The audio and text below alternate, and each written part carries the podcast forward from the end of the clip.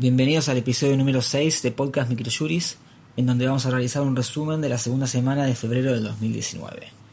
Comenzamos con una novedad en materia laboral. Un fallo del Tribunal Superior de Justicia de la provincia de Neuquén revocó una sentencia que había cogido el reclamo por horas extras, ya que el actor se encuentra categorizado como personal jerárquico y además había pactado expresamente un horario rotativo,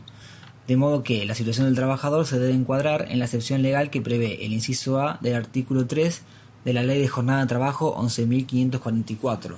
dada la fecha del distracto, por lo que no resulta alcanzado este caso por la reforma a la jornada de trabajo que dispone la Ley 26.597.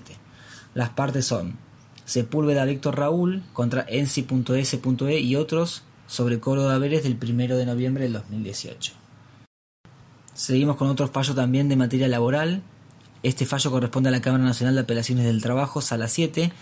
y consideró que la decisión de la demandada de despedir al actor resulta ilegítima, ya que la ingesta de un chicle no es de gravedad suficiente como para que pueda ser invocado como imposibilitante de la continuación de la relación de trabajo, en tanto bien pudo ser corregida como una sanción menor.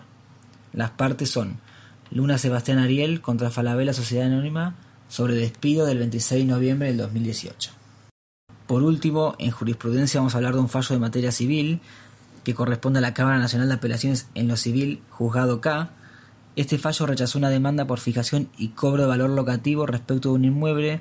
que habían entablado las hijas del causante y establece que el beneficio del artículo 3573 bis del Código de Vélez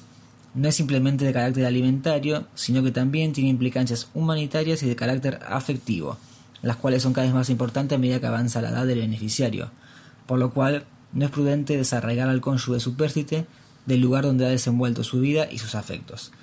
Las partes son Rimoldi, Viviana Mónica y otro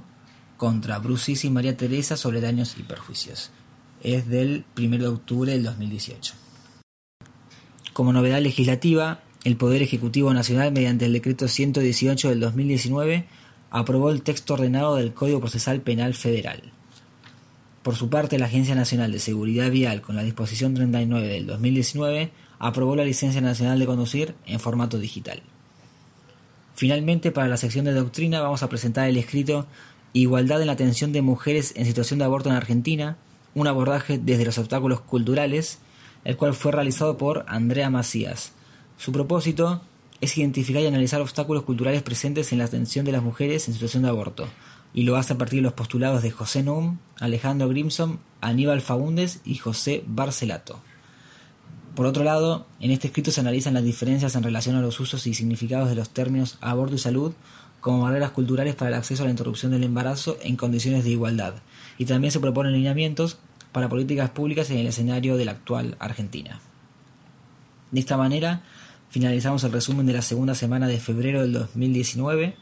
Recordamos que para quienes son suscriptores de Microjury, la información que se acaba de reseñar se encuentra volcada en la base de datos, y para quienes aún no se han suscrito, los invitamos a conocer nuestros planes en el blog aldiaargentina.microjuris.com. Muchas gracias.